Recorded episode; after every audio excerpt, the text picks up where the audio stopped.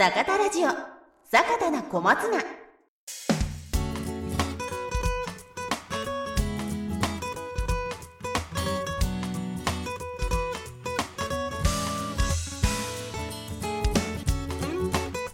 皆さんこんにちは。この番組は花は心の栄養野菜は体の栄養株式会社坂田の種のポッドキャスト番組坂田な小松菜です。本日のパーソナリティは小松菜営業担当の伊藤。育種担当の西川でお送りします。はい西川さん今日はよろしくお願はいい、します、今日もよろしくお願いします。今日もですねよろしくお願いしします、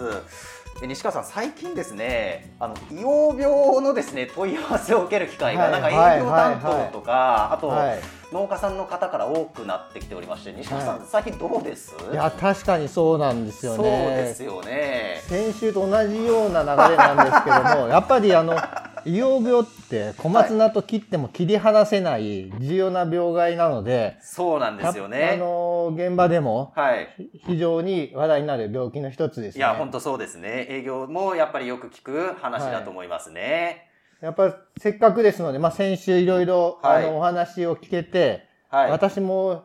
実は結構勉強になりましたので、本当勉強になりました。今日もあの3個に4個の例を重ねて、はい研究室の奥の奥の奥から 後藤さんに来ていただくことに成功しました。後藤さんありがとうございますありがとうございます奥から出ていただいたんですねよろしくお願いします。あの三個の例によって導かれた業界担当後藤です。今日もよろしくお願いします。はい、よろしくお願いします。本日は営業担当の伊藤、それからえ育種担当の西川病理担当の、はいえー後藤三名で今日もお送りしたいと思います。で今日はですねあの冒頭あの知らしらしかったんですけど幼病についてですねあの今日はお話しいただきたいと思いましてえまずはなんですけれどもあの幼病のですね、えー特性ですとか生態まあそういったところを後藤さんご説明いただけますか？はい。まあ、硫黄病ですね。はいあの、しおれる黄色の病って書いて硫黄病になるんですけども、はいそうですねこれも、まあ、名前の通り、そのしおれる、うん。黄色くなるといったところが主なあの症状になります。はい。でそれでその小松菜の生育の初期ですね。そこでひどく出てしまいますと立ち枯れたりうん。するといった、えー症状になります。うん、これ最初の時になんか見極め方とかってあるんです？こう最初に出てきたのあこれだとえ硫黄病っぽいなっていうのってあるんです？やはり最初の頃ですと、はい。その双葉ですね、まあ、はい。使用、双葉が黄色くなったりですとかなるほど。まあ、その後のその本葉ですね。本葉の葉脈が黄色くこうなってくる。い色がこう黄色く浮き出てくるっていうんですかね。ん。はい、といったところもしくは、まあ、あとはしおれる。といったところが初期の見極めになると思います。うん。なるほどこれどのようにあの移っていくと言いますか、まあ、発病のですねメカニズムとかどのような感じになってます？まあ、硫黄病菌ですね。硫黄病菌、まあ、ここで具体的なその病原菌を一回紹介させてもらいますけども あの前回の白サビ病菌と一緒ですね。噛まずにお願いします。はい、はい。えー病原菌はフザリウムオキシスポラム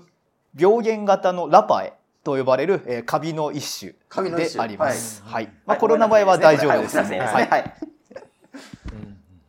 でどどのようにあの、まあ、発病というか移はい。っていくものなのかっていったところも教えていただけます、でこの硫黄病のはい。菌というのはですね、はい。あの土の中にあのいる、はあ。まあ、病気でして、はい。あの土壌病害と、まあ、呼ばれる、まあ、病気の一つですね。はい。なのでそのこの硫黄病の菌自体は土の中に長くあの生きながらえていまして、はい。その小松菜とかあのそうですね。自分がこうアタックししたくないうんものもしくは何も作物がない時には必死にこう耐えている、まあ、耐久体っていうんですかね。耐えているような形でそのじっくりと土の中で長期間長い年数待っているっていう感じですね。なる。ほど。そうすると土の中にいて生き続けてしまうんですかね。そうですね、まあ、数年間長い場合には10年間みたいな話もまあ聞きますね。なるほど。耐え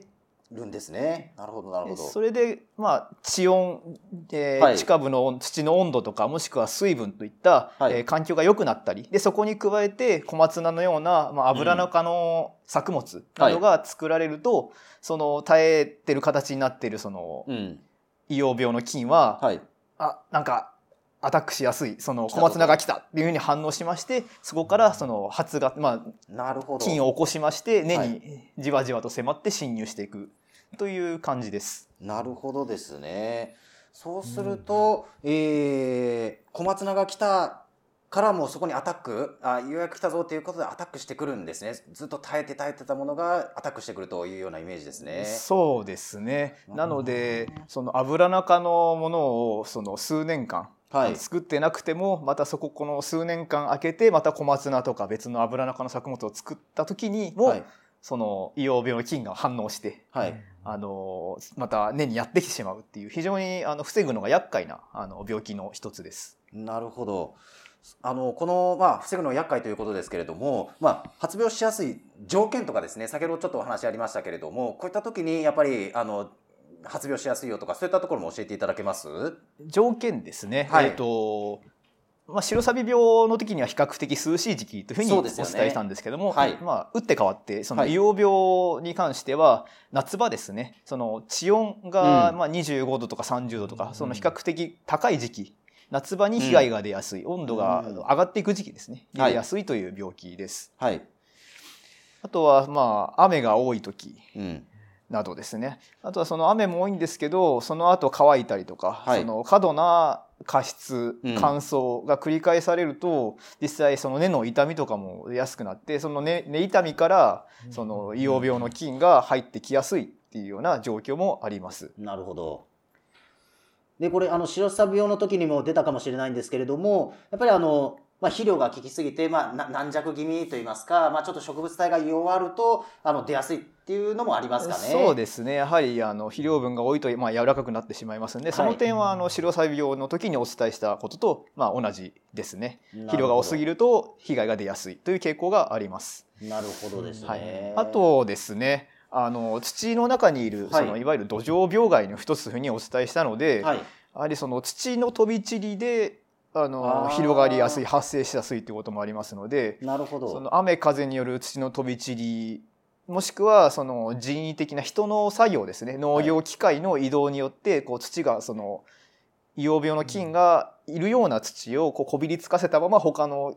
いないところに行ってしまう。とそうするとそこからあの硫黄病の菌がいろんないろいろなその周りの畑などにあの拡散してしまいますので、うん。その農業機械の移動とかにもあの注意を払う必要があります。なるほど。そうですね。白サビ病の時とはやっぱちょっと違いますね。土壌にあるっていったところでこういった土の飛び散りですとかそういったところ、まあ、あと、まあ、土が移動した時、まあ、そういったところにも注意が必要っていったところは白サビ病とちょっと違うところになりますね。そうですね。あの土の病気特有のあの性質になります。そうするとやはりこの病気って何なんだいっていったところを理解するのってやっぱ大事ですねそれによって気をつけるところも違ってきますもんね。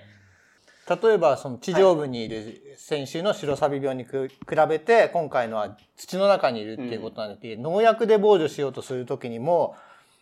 余計に難しそうな印象があるんですけどまあそこら辺はどうなんですかね？確かにそうですね。そうですね。土の中にまあ土壌病害というものは非常にその防ぐのが難しいうんと言われてますので、実際に難しいですね。やっぱそれ難しいっていうのはあのまあ本当僕の勝手な想像ですけどさっき西川さんがあの言ったように、まあ、土壌と植物で違う植物だったらこうかければなんか植物にかかったっていうのがあるんですけど土壌だとやっぱり土壌の中にいたらこうかけただけではなんか効かないのかなっていうイメージあったんですけれども、まあ、そういった違いもありますかね。そうですね。土といってもその、まあ、顕微鏡レベルとかもっとこう、はい。細かいところを見ていくと非常に細かいその土の粒子の間に細かいこう空間とか、あ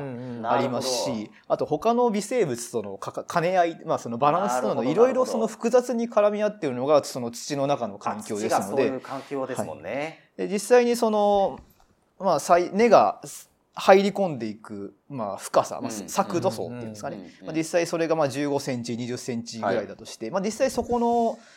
浅いところにほぼ多くのまあ病原菌はいるんですけどもその下にも少しはあのいっていまして実際その土壌消毒、まあ、クロロピクリンとかそういった燻蒸剤とかを打ってその削度層っていうんですかね。浅いその根が入、まあ、主に入り込んでいる深深さまでのところを一斉に消毒してしたとしても実際その畑の中でその硫黄病の例えば硫黄病の菌はゼロになるわけじゃなくて、なるほど。そこよりも下にも少しいるので、まあ、何年かはあの作れるかもしれないですけどその中で小松菜を作っていく中で徐々に徐々にまたその硫黄病の菌の密度が増えていきましてなるほど。ある時また病気にかかってしまうっていった状況になるのでその根絶するのが非常に難しい。なるほどという感じになります。はい。そういう意味では、まあ、先週の白サビ病よりも、さらに厄介ななんか病害っそうですねていうような印象ですよね。そうですね。私もそういう印象を持っていますね。そうですね、私も聞かせていただいた印象だと、まあ、こう比べられて非常によく分かりやすかったなっていうのは、まあ、やっぱり厄介な病気だなっていうような印象を持ちましたですね。なるほど。まあ、そんなあの、まあ、塩サビ病ともちょっと違うあの菌になりますけれども対策についてもあの教えていただけますか、まあ、まずあの、はい。出てしまった場合のところから説明するんですけども、やはりこれはまあ地道にまず発病株発病株を、はい。あの見つけ次第できる限り抜き取るといったところがそのはい。続き、その周辺のあの病気の広がりを防ぐことにもなりますので、まずそこをやっていただくといったところですかね。あそこでですね、えっと、白サビ病の時はやっぱ抜いた後ちょっとあの拡散してしまうので取り扱い気をつけてくださいよっていう話あったと思うんですけれどもこの硫黄病に関してはそこに菌があるわけではないのでそこから拡散するってことはないんですかね？うーんそこから、まあ、植物の小松菜の根の中にも入っていますしああそうか。そうまあ、その根の、まあ、土にもまだいますし。なるほど。やっぱそこも気をつけないといけないのははい共通ですかね,、そうですあえて言うんであればその地上部だけ抜き取るのではなくてもう根から全部抜くというところがあの重要になってきますね。なるほど。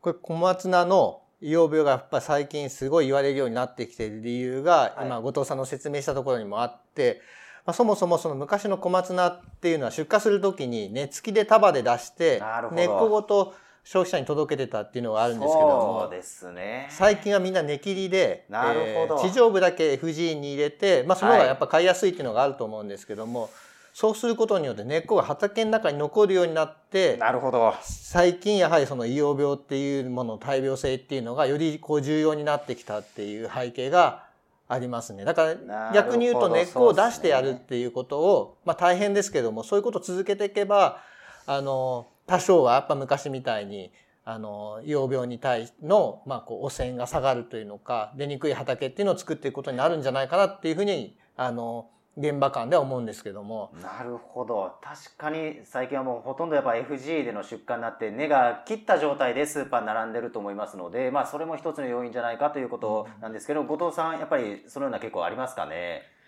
まあ、そうですね、まあ、根に根をの残したままだと、土の中にその畑の中にうん。その硫黄病菌がそのまま畑の中に残ってしまうので、その土の中だけじゃなくてその植物体の中根っこの中でもよ余裕でというか生きながらえる菌になりますのでやはりその抜き出すので、なまあ、抜き出すのであれば根もしっかりと抜いた方がいいまあのは間違いない。大変だとは思うんですけどもど。はい、それが良いと思います。はい。農家さんによってはやっぱそこまでやられてる方も結構いらっしゃるのでなるほど。ええ。まあ、本当に素晴らしいですね。本当にこれまずいなと思ったら、まあ、本当にまずくなる何個か手前ぐらいでやっぱりちょっと出始めたぐらいでやっとくそういうふうにこう手を言っとくっていうのが大事かなっては思いますね。なるはいほど、い、や今回の話を聞いていただいて一人でも二人でもそういった方が増えてくれると嬉しいですね。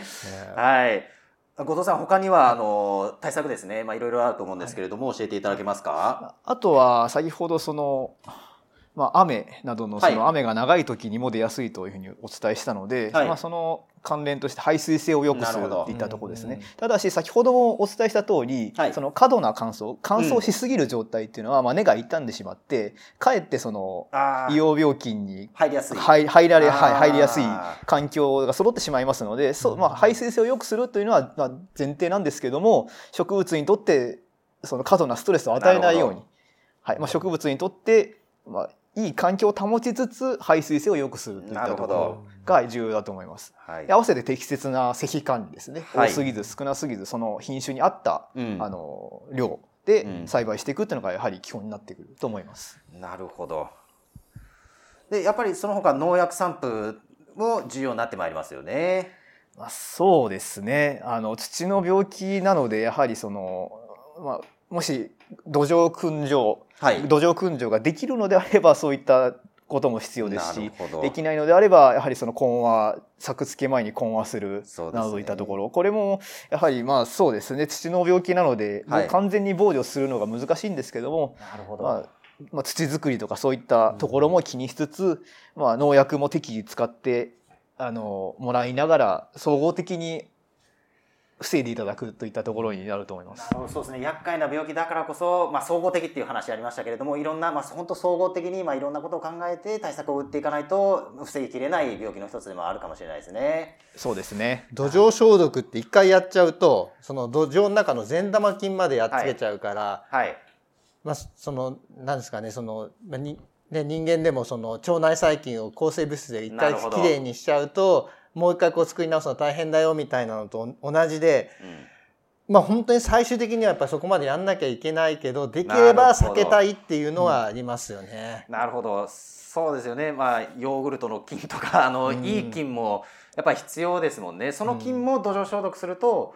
殺してしまうってことですね。そうですね。あど。のもうどうしても土壌消毒しないければならないほどその硫黄病の菌がもう増えてしまった場合。なるほどっていう場合はもう一回、まあ、うん。ゼロでリセットしていただくっていうイメージですかね。やはりその対して豊かな土っていうんですか病気が出にくい土っていうのは、その土の土の中に生きているその微生物の種類をとっても量をとっても結構豊富っていうふうに言われてるんですね。なるほど。でやはりその中でな硫黄病の菌だとかもしくは別の土の病気とかが入り込んでしまうと、その量とか種類が結構こう偏ってしまって単一になってしまうって傾向があるんで、まあ、まずは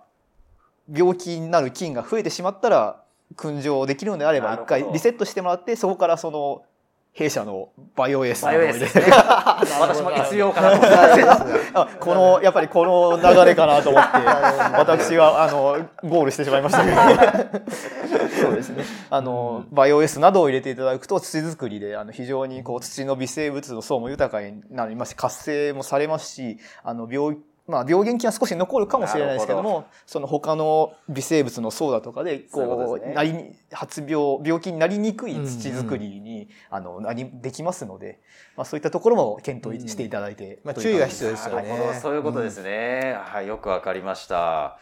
まあその他にも後藤さんありますか？対策についてですけども。その他ですね、はい。やはり、まあ、輪作ですかね。あそうですね。はい。まあ、品種もしくはその作目といって作物の種類といったところをその変えてもらう、まあ、できるのであればというんったところですけども、うん。そのアブラナ科の、まあ、硫黄病の菌ですので、はい。まあ、第1回目のポッドキャストの時に多分はい。谷村さんが、うんうんうん。あのこの小松菜とはどういうところのに分類されるんですかみたいなごく簡単に喋ってもいたと話していたと思うんですけども、ちょっとそこを一回繰り返してもいいですかね？はいお願いします。えーまあ、小松菜というのはそのアブラナ科の中でそのブラシ家族の、まあ、うん。ラパというところに分類されて、チンゲン菜とか、えカブとかあと水菜うんなどと同じグループですよみたいな話がはい。あったと思うんですありよね。ました。はい。でまあ大根は大根でまた油中。で、うん。まあ、キャベツブロッコリーカリフラワーといったものも油中なんですけどね。はい。ちょっと種類があの違う？あうん。同じ油中なんですけどちょっと違うあの油中なんですようん。みたいな話が谷村さんの方からあったと思うんですけども、ありましたね。まあ、そうですね。あの、油中、その小松菜にかかる硫黄病菌はひちょっと難しい話をするんで、はい。あの、みんな、警察についてきてほしいんですけども、その、油中のその小松菜というのは、はい。先ほどお伝えした、まあ、ラパというグループになるので、その、まあ、ラパにかかる硫黄病菌っていうのが主にいて、なるほど。で、まあ、大根には大根にかかる硫黄病菌ないるほど。違うんですね菌が。でまあ、ちょっと違うんですよね。キャベツにはキャベツにかかる硫黄病菌っていうのが、まあ、それぞれその、まあ、専門そのあの硫黄病菌の各専門がいるっていうかセスペシャリストがいるっていうイメージなんですけど。油中じゃないんですね。その下のラパのはい。かかる、キャベツにかかるっていう、そういった専門の、まあ、小松菜にかかる専門の硫黄病の菌、はい。大根にかかる専門の硫黄病の菌。でキャベツにかかる硫黄病の菌っていうのが一応あるんですけど、はい。まあそうなんですけど、まあ、一応注意として、はい。まあ、大根とかキャベツはい。別のその油中の野菜を栽培する時にもあの念のため大病性品種っていうのをちょっと使っていただけたらなと。なるほど、は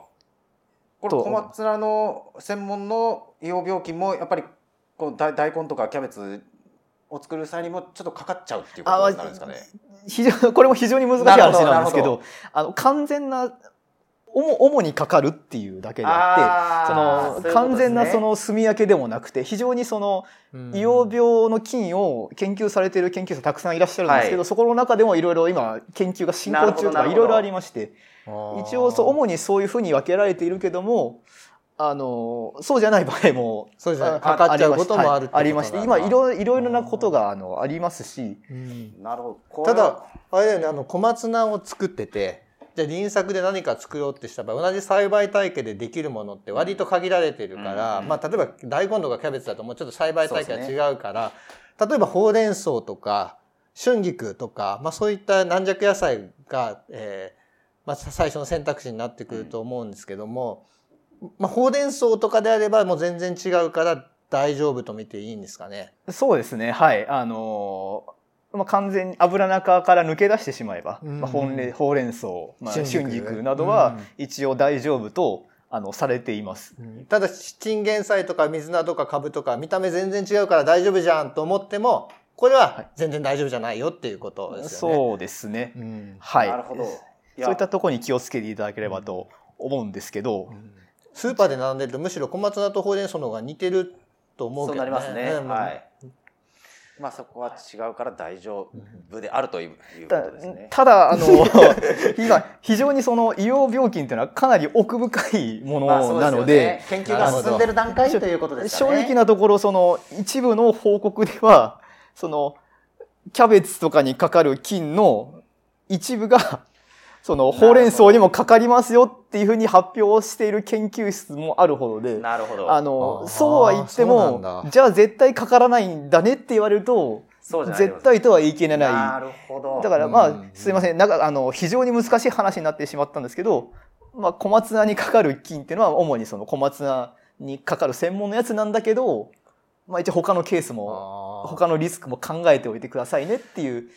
ところですかね。いやでも勉強になりましたねいやこう考える人もいると思うんですよまあ小松菜あのラパーとあのそうじゃないものの菌は全然違うからあの小松菜の胃病出てても大根作れば大丈夫だって思う人がいる可能性はあると思うんですよね、うん。でもそこはあのこれにもかかる可能性があるのでラパじゃないけれどもかかる可能性があるので一応大病性の品種使った方がいいですよっていうことですよね。特に油中の中でやはりそこのちょっと重複っていうんですかね。はい、あの、ありあり得るというかそういうのも報告はあるので。なるほどそうい。う報告があるってことですね、なのでその油中を作る場合にはやはりその大根であれキャベツであれそこにあるその大病性の品種を使っていただくというのがまあベストですね。なるほどですね、うんはいそこでまあ酒田の品種にもあるんですよねこの大根キャベツで養病の大病性を持った品種がですねそうですね。あのぜひぜひあのお手元に酒田の鯛のカタログがあればそれをあのごご覧いただいてですね。これはあのリンクとかで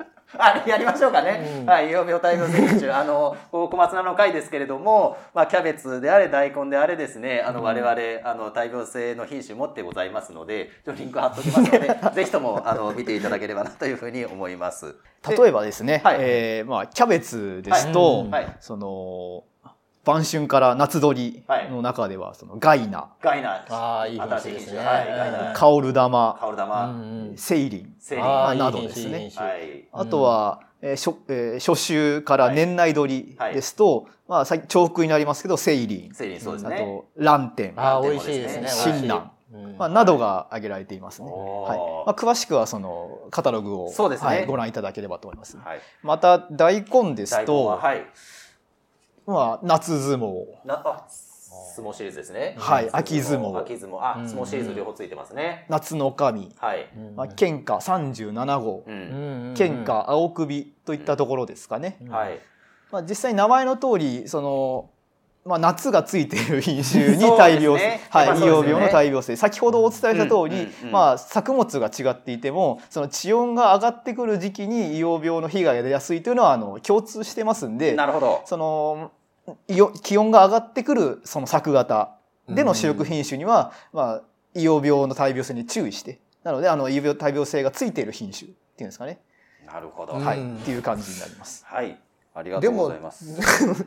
キャベツと大根と小松菜の輪作はまあほぼ現実的じゃない。ヒッツァでただあの坂田のキャベツと大根をの宣伝をしたかったということで、なるほど。あのはいその、はい、医療病を力あの力を込めて あのはい育種を大病性の育種をさせてもらってますのであの小松菜に限らずキャベツ大根もよろしくお願いしまはい。すといはい、った余計なこと余計なことを申し上げました。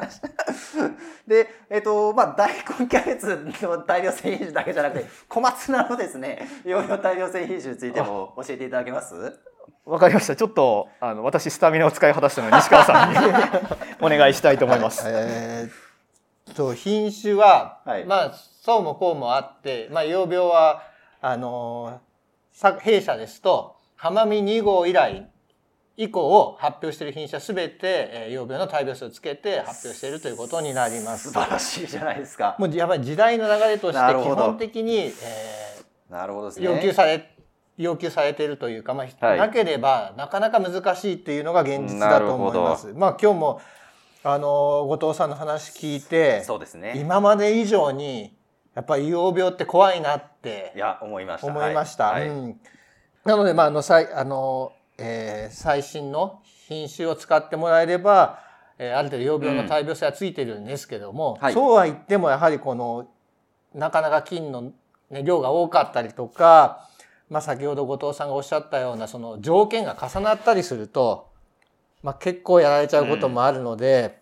まあ、品種と栽培と両方のこう合わせ技でなんかうまくこう合わせ技で防除していってほしいなっていうふうに思います。白サビ病の時もあの総合的にっていうお話後藤さんからいただきましたけれどもやはりあの浜見2号以来以降の品種に関しては弊社品種でも大病性つけておりますけれどもやはり総合的な防除は心がけた方がよろしいですよね。そうですね、あの前回の白サビ病のところ回をの聞いぜひ聞いていただきたいと思うんですけども、その時にあのお伝えした例ですね。あの、うん。高校3年生のに若返った西川さんがうん。そのええ。インフルエンザウイルスに対してどう立ち向かうかっていうところを例にして。想像わ若すぎて想像しづらかったですけどね西川さんの高校3年生って。いやいやいや、いや非常にわかりやすかったですよね。ぜひあの前回のラジそのところを聞いてほしいというちょっと導入を動線をちょっと、はい。ね作らせてもらって、まあ、実際に、うん。まあ、ここもう一度そのまとめさせてもらうと、まあ、病気のことを考える。その病気の菌をから避けるもしくは病気の菌を殺すっていう対策ですね。はいまあ、実際にそうすると、まあ、農薬を使ったりとか、うんっていったことで、まあ、燻蒸剤を使ったりとかってことになると思いますけど、うんあとはその、まあ、小松菜にとっていい環境を保ってやるっていうところですね。うんまずその適切な水分管理はい。施肥管理といったところあとは根痛みをしないようなとかいったところですね。あとはまあ我々の仕事でありますけどそもそもその小松菜の性質をまあ病気に強い、まあ今回で言いますと胃養病に強いものにまあ変えていく作り上げていくっていったところうん。ですかね。なのでその病気をどうするか小松菜自身の栽培をまあ健康に保つためにはどうするか、うん。あとはその小松菜そのものの性質を強くするにはどうするか。といったこの3点のバランスで総合的にあの考えていただければあの非常に良いと思います。ここは何度も何度も聞いていただきたいポイントになりますね。あの私としましてもあの非常に勉強になりました。ありがとうございます。とそれでは後藤さんあの最後になんか言い忘れたことですとかあとなんか後藤さん自身の思い伝え忘れたなとかありましたらうん一言いただけますか？はい、えー私そのね、物影の影からあの やってきたんですけど前回白サビ病のところあと今回の硫黄病のところですね、まあ、この今回のシリーズでは白サビ病と硫黄病、まあ、主な2つの病気を紹介させてもらったんですけども、まあ、他にもあの危険な病気っていうのはたくさんありまして、確かに。まあ、例えばベト病ですとかね。あとその、うん。まあ、リゾクトニアという菌によるその内の立ち枯れですとか,、確かに。まあ、足り腐れですね、うん。あとはその炭素病、うん。黒斑病、白斑病、もしくはその最まあ猫病など、あのそう様々なものがあの病気小松菜にかかるのはありまして、それぞれその危険がたくさんありますので、うん。まあそれぞれの病気にもまたそれぞれの病原性の違いがあるものもありますので、やはりその病害担当としては。その幅広くなるべく一つの一つでも多い病害の一つでも幅広いその病原そのタイプをにカバーしたうんそれでいてその形質他の形質も十分整ったあの生産者に非常に作りやすいようなそうですね。品種をつく、まあ、作ってい今後もいけるようにあの努力をしてあの参りたいと思います。あのまあ、あとできればその、ね、こ坂田が売り出してる小松菜はもうどの病気にもかからなくてその坂田さんの小松菜はその小松菜なんですかっていうふうにこう、小松菜自体疑われるような。最終、最終的な。な一応小松菜の病気の本を読むといろんな病気があるのに坂田さん何の病気もかかんない。素 実は実は小松菜じゃないだろうっていうところまであの言われるようにあのうん一応病気側を栽培のこう環境からこう退場してもらうというかそういったところを目指して、はい、頑張っていきたいと思います。うん。ありがとうございます。次の次の病その小松菜の病気としてこ特にこれはちょっと大事だなと注目してる病気とかってありますか？後藤さんの目から見て。目から見て、そうですね。まあまずその前回のトピック前回のテーマだった白サビ病と、その発生しやすい環境が、まあ、お同じ、うんほぼ似ているところとしてそのベト病というのがあって、あ、ベト病も非常にその白サビ病とあのそうですね。はいうん。併発するといったところもありますので、ややはりベト病に強い品種といったのも重要になってくると思いますし、これも実は結構品種監査あるもんね。なるほど。うん。大事ですね。うん。あとはそうですねあの結構長い栽培の期間になりますと、やはり土の病害、うんまあ、硫黄病今回の硫黄病以外にもあのケアしなければならなくてその一つが、まあ、猫ウ病も、うん。やはりその猫ウ病の密度が土の中に多いと、うん。まあ、小松菜比較的その短期間短い期間っていうんですかね。で栽培する作物であってもやはりその発病する危険っていうのはありますので、そういった、まあ、硫黄病に限らず猫病といった土の病気に対するケアもあのうん今後あの重要視していく必要はあるかと思っています。ああなるほど。ありがとうございます。いやあの本当今日ですねあの後藤さんにいろいろと話していただきましたけれどもあの白サビ病の回の冒頭にも私申し上げたかもしれないですけれどもやはりあの坂田の種にはこういう病理の専門の担当がいるといったところは大きな強みになりますしあの聞いている皆様に伝わってればありがたいんですけれどもあのマニアックな話に毎回なるんですけれどもこういったマニアックなことをですねコツコツと頑張っているあの病理担当もいますしブリーダーもいますしそれを伝えようとする営業がいるっていったところがですねあの坂田の種の強みになりますので、まあ、こういった思いを持ってですねあの小松菜作りあのしておりますので、まあ、そういった思いを伝わればあの嬉しいなというふうに私も思っておりますのでまたよろしくお願いいたします。お願いします。よろしくお願いします。それでは、えー、坂田の小松菜ポッドキャストそろそろお別れの時間になりますお相手は小松菜営業担当の伊藤育種担当の西川と